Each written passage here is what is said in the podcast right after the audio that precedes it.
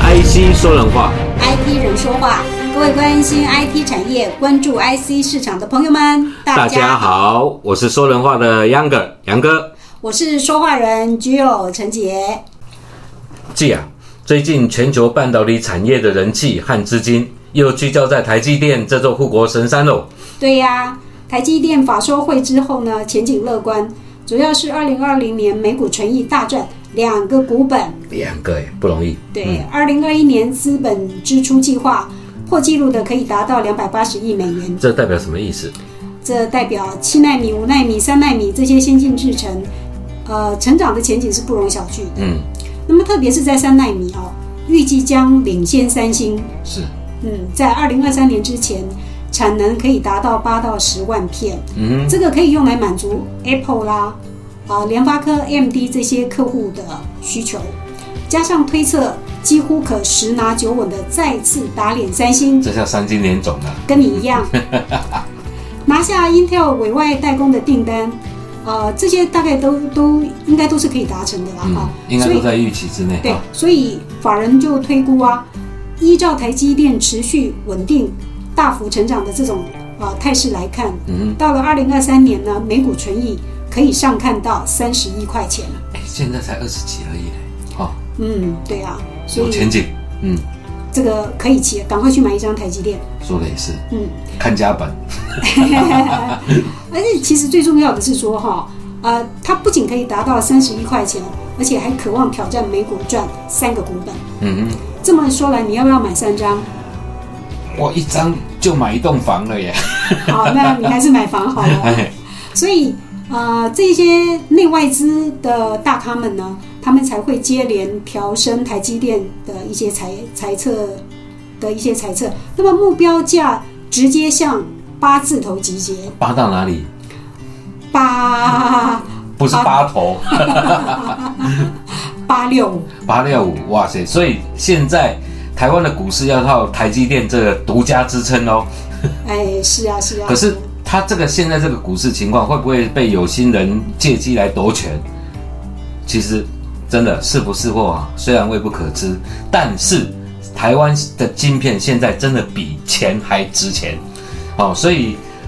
哎，我们现在要改口说，晶圆代工的 TSMC 时代来临了，台湾的晶片淹脚目了。是的，赶快去穿雨鞋 啦。好那哎，其实现在大家都在讲，台股现在叫做垃圾股，你知道吗？因为都拉都靠台积电来拉抬，对，请你不要误会，不是垃圾，是哎垃圾，垃圾这风险越来越高了。是。嗯，那其实哦，我我真的要跟你讲，不要让贫穷限制了你的想象。但更不能让想象无限的张扬喽。当然，嗯要知道这场全球半导体科技竞争呢，已经拉到国家安全层级，没错，站在战略地位的制高点，这可是攸关每个国家的兴衰，嗯，甚至还会翻转国际局势。哦，嗯，嗯，比方说，呃，像美国 Intel 啊、韩国三星啊这些世界级的大厂啊，以及在后头追赶的大陆呢，这些大国们可是紧咬不放的，随时都可能迎头超赶。套句大陆人的说法，稍有不慎，一夜就会让你回到解放前。所以呢，说到这，我就想到了日本半导体产业的楼起楼塌的故事了。这好像就是在正在写照，对人后面追赶的如狼如虎的人，真的，对不对？哈、你看才三十多年呢、是，日本整个半导体产业就从辉煌到落寞，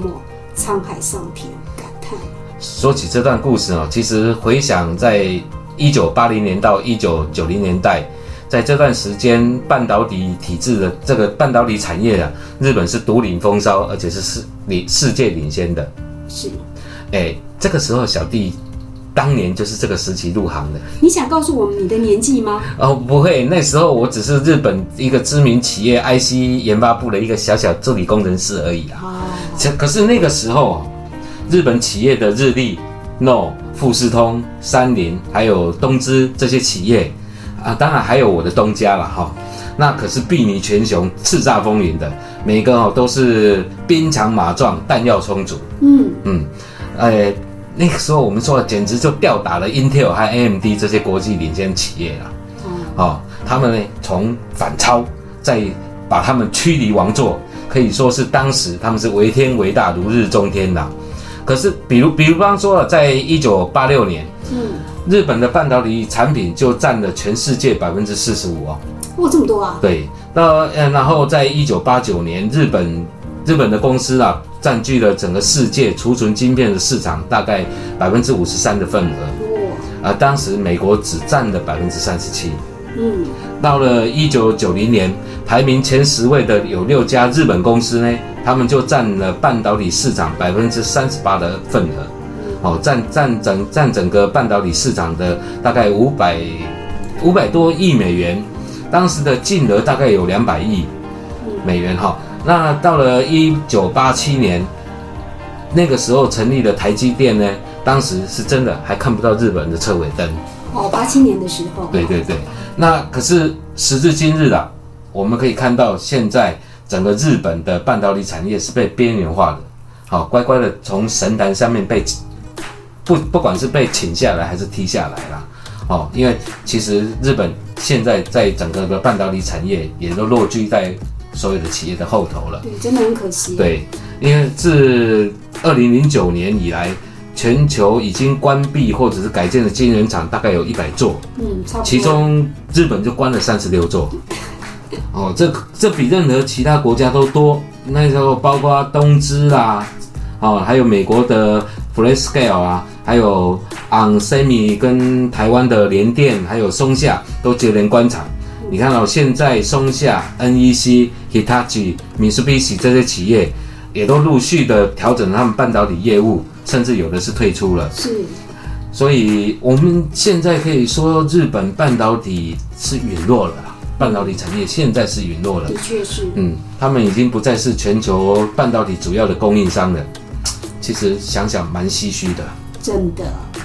人间正道是沧桑啊，这是正常的发展规律。是的，嗯没错。呃，不过呢，一支在全球看起来不可或缺的产业力量，怎么会消失得如此干干净净呢？这段日本半导体产业的辛酸史，其实有人归因是日本深陷了二十多年的经济萧条。是以及产业移转的结果，所以呢，被崛起的韩国给取代了。嗯哼，没错其。实呢，这是一场血淋淋的国际战争的结果，是日本和美国之间爆发的晶片战争。美国和韩国联手哦。对，嗯，因为他们的联手，所以重组了全球半导体产业的供应链，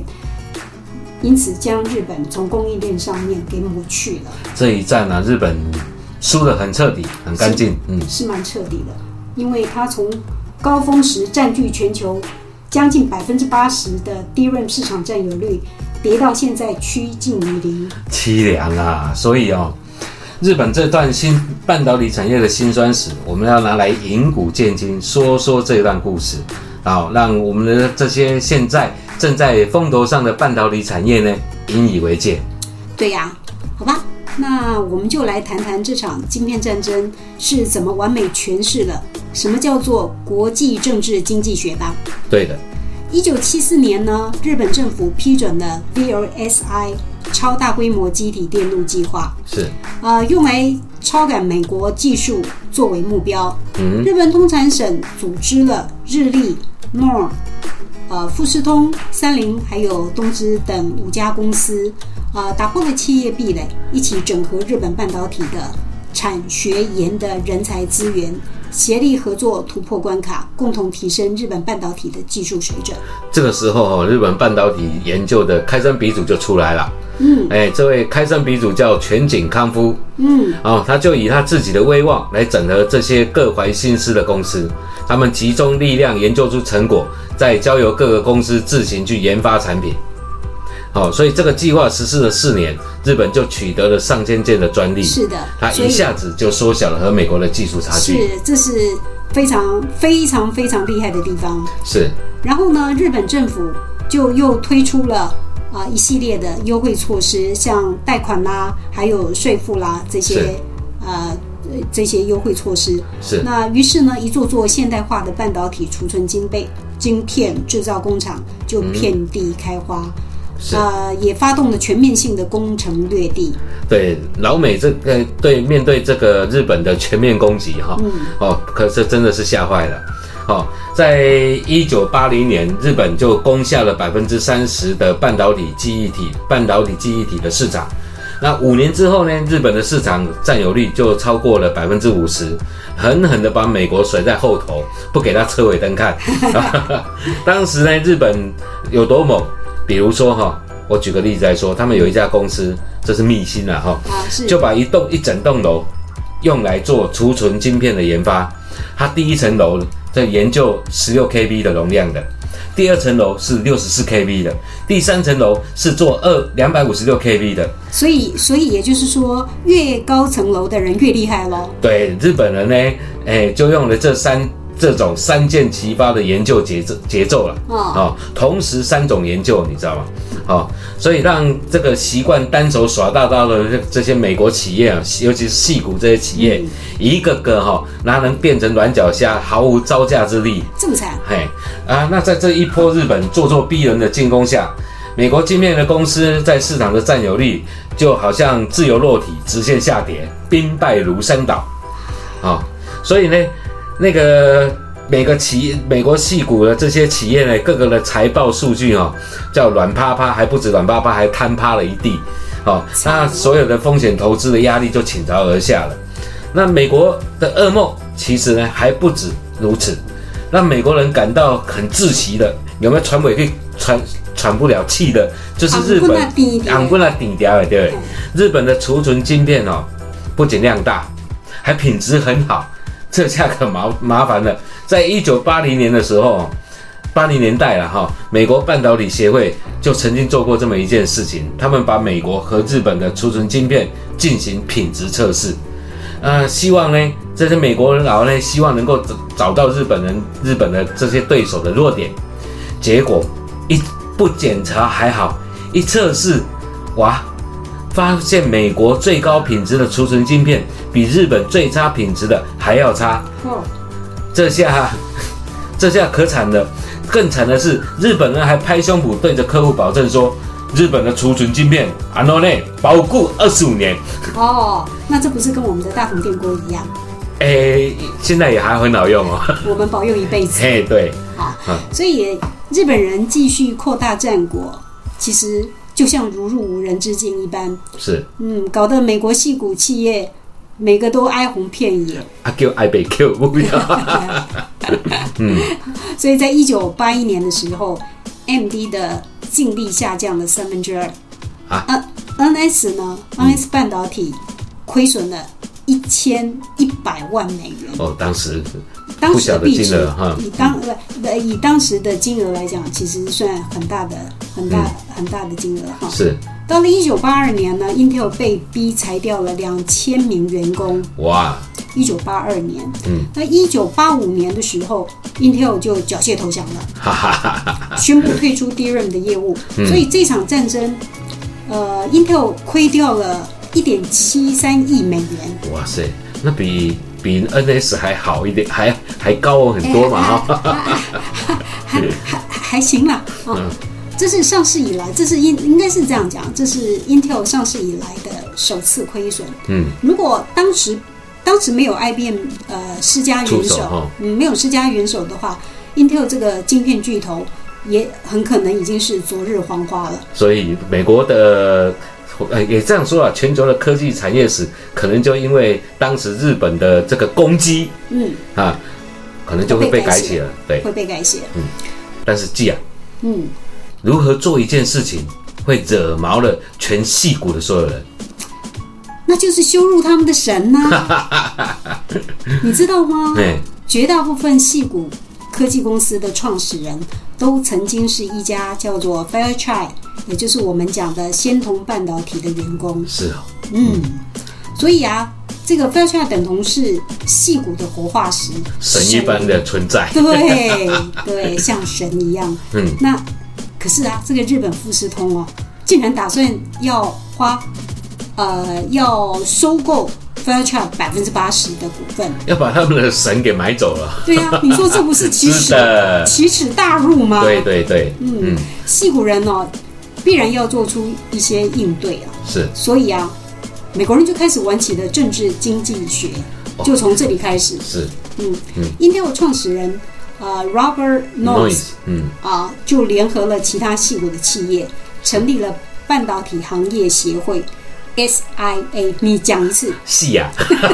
金甲系 啊，哎，来用 SIA 来对抗日本的进攻，是提出了美国半导体业的疲弱将给国家安全带来重大风险。你想想看，这样神逻辑的观点，这可是让华盛顿当局一下子就不淡定起来了。而且这也是，呃，也神奇的一举扭转这场美日晶圆大战的局面啊了。我们想想哈、哦，日本不是当时是美国的盟友吗？嗯，那日本半导体的崛起跟日本半导体的衰落，是怎么会威胁到美国的国家安全呢？这个 SIA 系啊提出了这种神逻辑，哦，他的观点是这么这么说的，因为呢，超级武器的技术离不开超级电子技术，嗯那超级电子技术又离不开最新的半导体技术，嗯，如果美国的半导体技术落后了，那美国军方将会被迫在关键的电子零组件上必须要使用外国的产品，包括日本货。哦，那外国的货源呢不可靠，老美不认为它可靠。那战争的时候呢，时期的时候会对美国断货哎，对，哦。那非战争的时期呢，还会向美国的对手苏联呢供货。这个神逻辑厉害了吧？你是不是在讲绕口令？我在说书， 所以呢，如果美国这个 SIA 啊，就说了如果美国放任日本在半导体的晶片领域继续称霸的话，它就等于牺牲了美国的国家安全，这个神奇了吧？这个逻辑厉害了吧？真的，这个理由好熟悉哦。是啊，华为的五 G 不就是这不是就是这个理由被禁起来的吗？是的，美国食髓知味，现在又如把炮制，玩起了老把戏，又把国家安全这个大帽子拿出来，对中国大陆进行了贸易制裁，哎，封锁了中国大陆半导体科技产业的发展。可是，美国不是自由市场吗？政府的权利不是不应该染指企业经营的活动吗？可是啊，在一九八二年啊，美国已经容不下日本唱秋了。唱秋了是吧？嗯，于是呢，他们就开始对三菱啊、日立啊进行了制裁打压。是，嗯，当时哦，哎，你不知道有没有听过？哎，当时 FBI 假扮了 IBM 的员工，是，而且呢，故意把 IBM 公司的十卷绝密呃十卷绝密设计资料是发给了日立的林信高级工程师。听说过这一段听说故事过吗、这个事，嗯， OK，那林信高级工程师呢，不仅很快就上当嗯了，而且还表示想要换取更多的资料。是，那这个当时呃，这个这个 FBI 呢，在拿到证据之后呢，立马就公诸于于世了。嗯嗯，这就是最著名的日本企业窃取美国技术的事件，这大事，当时当年闹得很凶哦。嗯对对，搞得红搞搞搞搞得这样子人仰马翻的。是。那这一次美国政府介入，呃，如果可以用形同钓鱼的方式来执法，嗯嗯尽管日立跟三菱被美国的法律整得元气大伤，嗯，可是并没有伤筋动骨。哦，你看日本当时多强，对，而且啊，这个日本的半导体产业仍然在高速发展中、哎，嗯，所以但是你看啊、像这个这个日本企业窃取美国技术的这个事件，美国所采用的钓鱼的这种手段，这其实摆明了，美国是要用是在引诱犯罪嘛， 对，哦，所以现在华为被美国封锁，其实我们也可以揣测，就内情并不单纯嘛，嗯，好像手法如出一辙嘛，对，呃，所以呢，现在小心间谍就在你身边不算大事，嗯。现在要防范 FBI 栽赃搞鬼才是该提高警觉的。你自己说的，哎，我讲的， 嘿，哈，你自己承担。啊，是的，个人重要，个人啊大呀。对，所以呀、当 SIA 的国家安全说一出呢，美国政府就被醍醐灌顶，被叫啊，你，嘿，对，而且快马加鞭的动用法令，祭出了一系列防堵政策。嗯哼，比如说哈，在一九八六年，日本呃日本被认定呃 ROM 就是我们讲的、呃围堵嗯储围堵储存存器嗯，对对对 ROM 被迫签署了美日半导体协议。那日本被要求开放半导体市场，并且保证五年内呃呃，保证五年内的外国公司获取获得百分之二十市场的占有率。哦，你被党吞了哎，吼、呃，也也对啊。所以呢，接着对日本出口的三亿三亿呃三亿美元晶片征收百分之百的惩罚性关税，是嗯，并且否决了呃富士通收购 Fairchild 半导体公司。美国这一波的操作哈、嗯，呃，至少开创了两个记录，哪两个季度？一个是呢第一次对盟友的经济利益进行全球打击，从此也开启了后面的经常在打击，对不对？哎，对。那第二个呢，嗯就是第一次以国家安全为由所以现在动不动就用国家安全哦，啊，对啊，哎，这以前就有啦，嗯以前动不动就三零一条款、三零是啊一条款。我想我们从小到大哈、嘿这个真的是耳熟能详。对啊，我三年零一班都不敢说，所以你也背三零一喽？对，哎呀，你果然是大咖、啊。嗯，所以呢，啊、这个将这个一美国将这个贸易争端哦，嗯从经济学变成呃政治经济学的问题。是其实，在所谓七人太盛的美日半导体协议签署后，嗯，处于浪潮之巅的日本半导体产业就快速的滑入深渊。和美国这一仗，其实日本把他们辛苦了全国举国辛苦奋斗了十几年哈、哦，所累积的本钱，在这一个日美日的镜面战争中，基本上基本上都赔光了。诶，一夜被就被打回原形了嘛，哈、一直到现在都还一一蹶不振。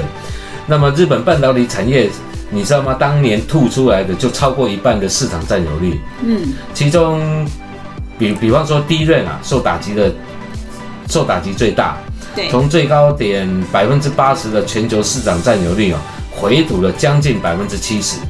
啊，那那这百分之七十的巨量市场进了谁的肚子啊？嗯，日本这日本吐出来的肉呢，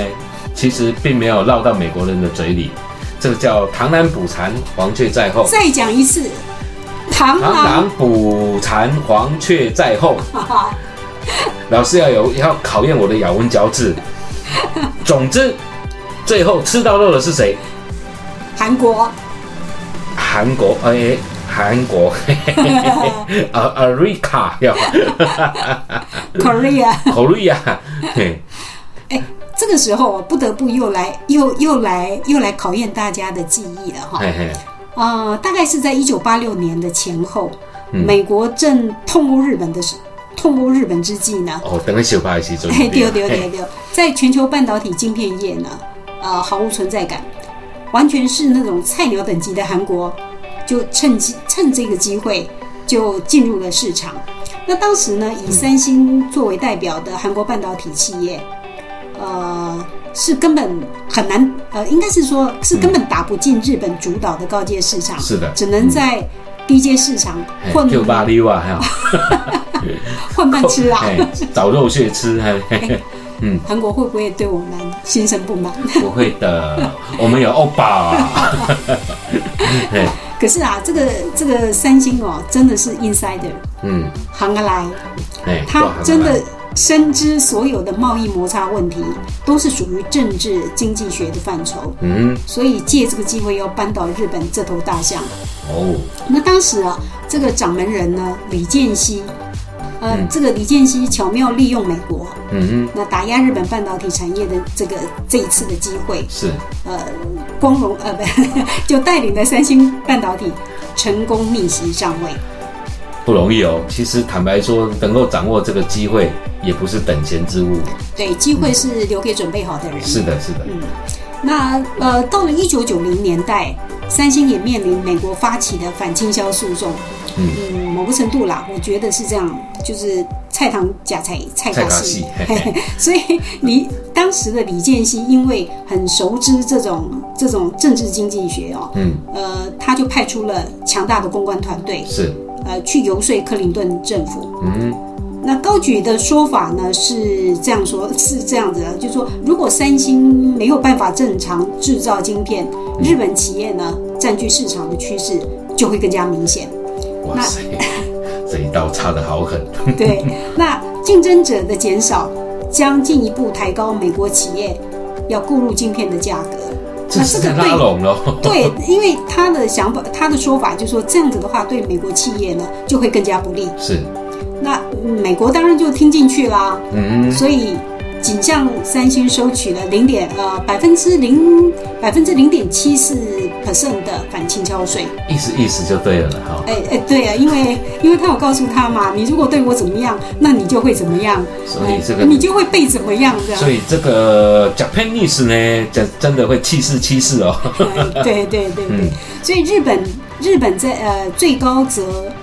呃最呃应该是说最高被收取了百分之百的反倾销税。嗯，那像这种操作手法哈，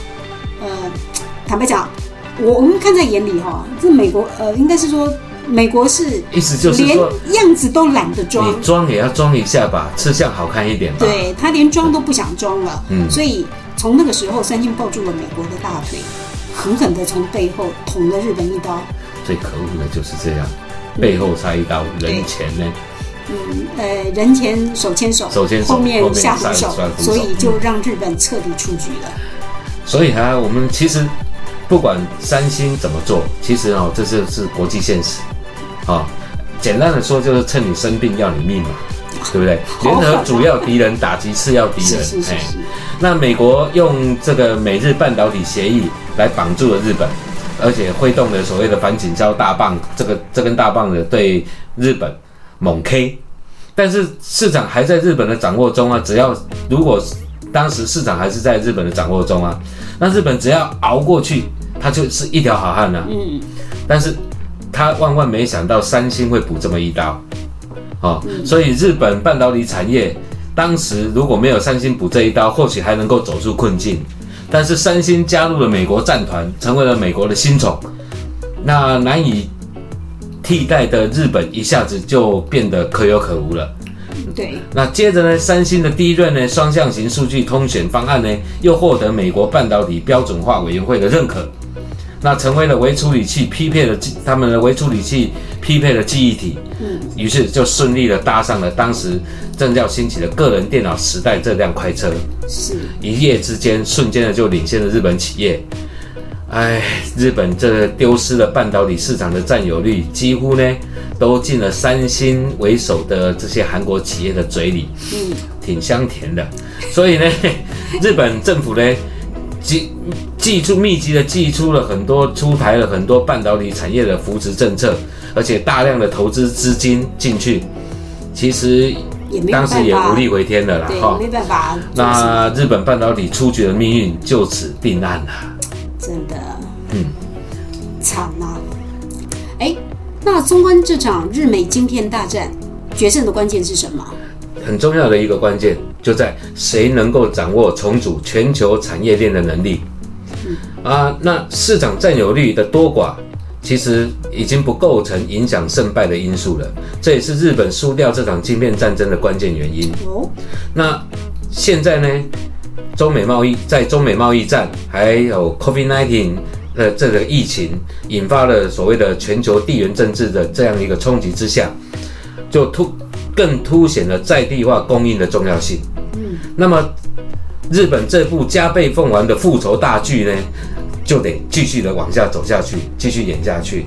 那日本为了要拯救半导体产业，重建供应链，找回产业的利基，日本人也务实的放下身段，低头求人了啊、哦所以他们现在积极的在锁定拥有最尖端技术的世界级大厂，比如说 Intel、台积电，三星还有还有那个世仇三星、嗯 o k 它开出了很多优惠的条件。那这个橄榄枝就递向了我们的台积电，啊、要邀请他到日本境内设厂，而且不是只有一次开口了，已经很多次了。那台积电究竟会不会，或者是有没有必要，会到日本设厂呢？嗯，所以啊，首先我们要来看日本半导体产业的情况。是的，呃，其实，在十多年前呢、日本就曾呃就曾在那个呃经济产业省 E 嘿 METI 啊、跟日立啊、瑞萨啊，还有东芝的支持下，计划筹呃筹集了差不多六十亿美元，是呃，为了要建呃就是要建立一家先进的工艺半导体代工代工公司。嗯哼，那当然是当然很明确的就是要跟台积电竞争没嘛。错啊，嗯哼，那这家公司呢，曾被视为是保住日本半导体制造领先群的最后机会。嗯哼，那最后，呃，最后呢，就在这个山头意识的争执下，哎、以失败告终。嗯，那另外哈、在诶，另外在经历了美国制裁跟韩国义军突起的双重夹击之后，是呃，以传统 i i 店模模式为主的呃日本大型电机企业，也曾经实施战略重组，一度为日本半导体产业的复兴带来了新的活力。可是 啊，这个问题来了，嗯就是成也萧何，那败也萧何。是呃，日本大多数晶圆厂过度保守的 IDM 但 IDM 模式，阻碍了日本晶圆代工厂的发展。所以现在像 AI 啊、哎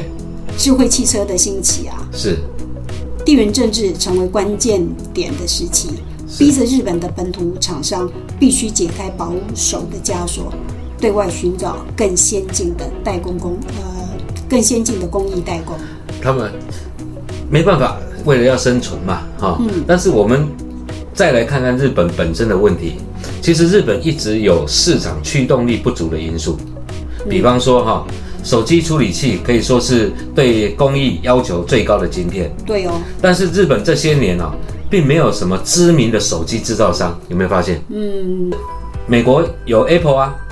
哦，韩国有三星啊，中国有华为，有小米，嗯，这些手机厂商呢，它很积极的能够促进晶圆厂的发展。 d e m a n 嘛，对，呃，那另外呢，我们从一个角度来看，就是日本在特定的晶片产业领域，比如说 CIS、No Flash 哦，电源管理、功率、功率器件等，也没有像中国这样有爆发性的增长。是。那有技术高要求的的手机产业跟不上，那有传统的也没有快速的跟增长。嗯，好、比如说像那个 CIS 功率器件，还有电源管理器这些领域的，一直都是一些古老的日本一些古老的 IDM 厂商在做。对，那这里就出现了文化的问题。这些专门生产这种硬体产品的日本企业，其实长久以来就习惯了安稳可控的环境。嗯，那这样的文化层面问题，反而会造成他们的迟滞不前。嗯，好、啊那我们再反观台湾的企业，基本上我们可以说它是商业非商业敏感性非常强的。哎、对，对，那我们台湾这些企业的创意，其实更比日本更开放、更自由。嗯，其实就我所知啦，哈，还有另外一个文化因素啦， 就是啊文化因素文。化因素哦就是日本这些系统大厂，其实对于非日本的企业啊，一直存在着不信任感，是这种感觉由来已久。啊哈对你这个虽然我这曾经在日本公司上过班，对你我们当过感受很深哈。所以台积电如果要到日本设厂，要跟日本这边的企业建立深度合作关系，坦白说，没有三五年哦，很难磨合成事啊。嗯哦，所以台积电如果要进入日本，这个历史、经济、文化还有成本，这个层层节节都要考虑的。哎、对呢。好，那我们呃这么讲吧，我们再从台积电的角度来看好了。嗯，到日本设厂，嗯，台积电有表示过是，它是不排除任何可 能性。啊啊，这有说吗？呃，有，他真的有说，他只是说，但是目前没没有有答相关案计划， 哎一切以客户需求为考量 你看多么官样。啊、这是一定要的啦。是啊，不能轻易表态喽。嗯嗯，，这是呃，其实这这也是说明的很透彻了啦，是就是说台积电要赴美设厂的政治意义大于商业什么意义？商业利益。对对，对吧没错。嗯，那因为美国是台积电的第一大公司，是的呃，第一大客大客户户啦了，嗯第一大客户不是好第一大像公也是司第，一大公司。第一大公司，川普公司吗？哦，真的 他走了。不是，他他离开白宫，他没 有走。对，你知道我赢 的。我知道，我知道，我输了，嗯 我没有偷你的票。哎，那个呃，因为美国是是第一大第一大呃，第一美大国是客户第一大了客户啦哈哎。那从贡献度来讲，呃，大概占了百分之六十的营收哎，所以你说能怎么办？不能得罪啊，对呀对的，那再加上美国 IC 设计实力强悍，这个、这个大嗯家不都可否知道，认对所以嗯，在整体市占率呃差不多呃应该有五五成吧，是，有百分之五十，嗯，所以必须要考虑未来合作空间，还有主要客户角色。是的所以是的你去想，台积电到日本设厂是不是有实实质的压力在？对的。你看哦，美国贡献六成营收，中国贡献两成，嗯，啊，那日本客户才大概百分之五而已。对，所以从设厂跟投资的必要性来看，到日本设厂确实从诱因来看哦呢是比较低的啦。是没有错。不过哈、考虑日本在半导体仍然有它的坚强实力，是你好比说在呃半导体设备端呐、嗯，材料端呐、啊它是仍然有有绝对有优的势，它有绝对的优绝势。对哦哦，好比绝对哦，对，它有绝对的优势。嗯其实有很多东西比较，就是说不见得在一般会去特别提及的。是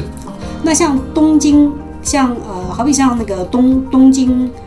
呃，威力科创，哎是啊就 T E 了好，毕业了。嘿，对，它的实力就很就很强了，哎其很实厉害现了。在很多还是得依赖它哦。嗯，对，哦，所以你看哦，像呃，再加上像应用端，像呃车用电子、是物联网，是他们表现都很好啊。没错，所以台积电赴日设厂，呃策略合作，共创双赢，也不是说绝对不可能的。嗯，其实我们现在来看哦，正处在巅峰的这个台积电啊、它身为半导体的龙头厂商，现在已经是全球竞相争抢的合作伙伴了。是啊，可是，呃，我们来从政治经济角度来看了哈，日本人台湾为什么不能？也就是说，美国能用国家安全这个理由，这顶大帽子嗯，把他的盟友日本给扳倒了，而且还扶持了三星。那么现在美国封锁中国，扶持台积电，